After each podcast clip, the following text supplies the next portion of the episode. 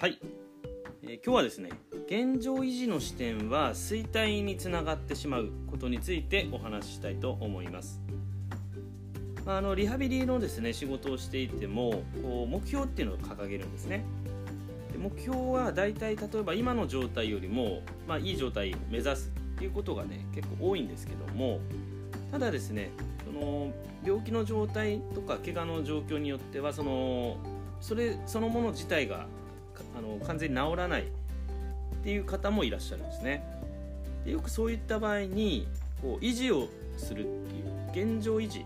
が目標に掲げられることがあるんですけどもこの時すごくですね注意しなければならないことがあってそれはですね本当に今の状態を維持してしまうとこれは衰退とか低下につながってしまうということなんですね。例えば今のその生活生活スタイルですね。これをまあ一定に繰り返せば、まあ、今の状況というんですかね。今の状態が維持されるっていうふうに、まあ、結構思ってしまうんですけども実はですねこれはそううまくはいかないんですね。で必ず現状維持が目標だとしても必ずその、まあ、進化っていうんですかね。進化更新する視点っていうのが絶対に必要なんですね。今よりも何か向上する部分がなければ現状維持すらできないのが現実なんですね。で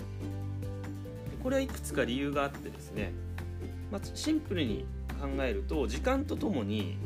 あの何でも劣化してしまうからなんですね。これは物とかでもそうだと思うんですけども時間とともにあの、まあ、風化していくものだと思うんですよね。で人間も年を取っていくにつれてあの体の機能そのものっていうのは衰えてしまうんですよね。なので現状の今のまま今の生活そのありのままでいるとそこのそのままその劣化する流れに乗ってしまうので頭ではですね維持しているつもりでも相対的には必ず劣化が起きてくるということなんですね。もう一つは周りが変わってしまう。時代とかですね周り世の中とかあの周りがですねどんどんどんどん成長していってしまうんですね。そういうふうに変化していってしまうんですね。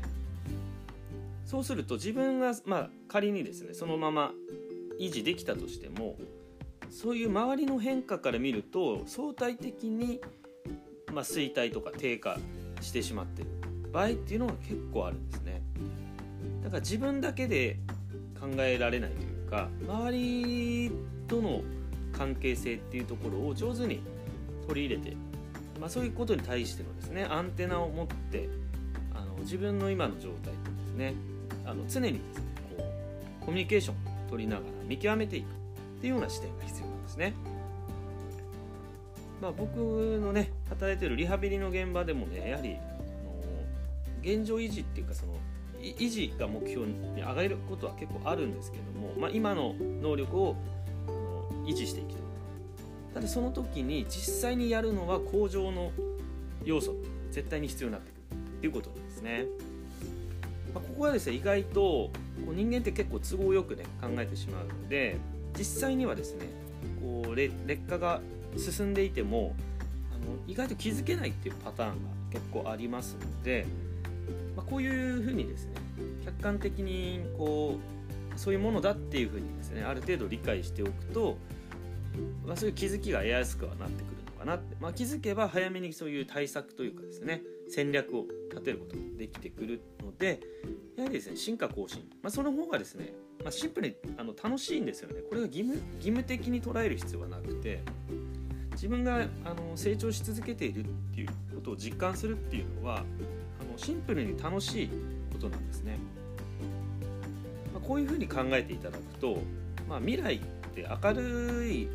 明るさしかないとも言えるんですね。もちろん目先にはですねいろんな苦労嫌なこと、まあ、絶対なくならないと思うんですけどもそういうのもひっくるめて、まあ、それを乗り越えた時の喜びとかですね、まあ、困難をクリアするっていうことは結構人間にとっての一つの喜びなんですよね、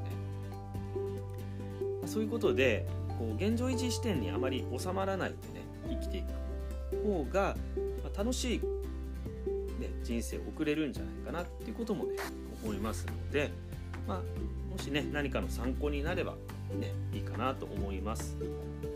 え今日はこの辺で失礼します。最後まで聞いていただきましてありがとうございました。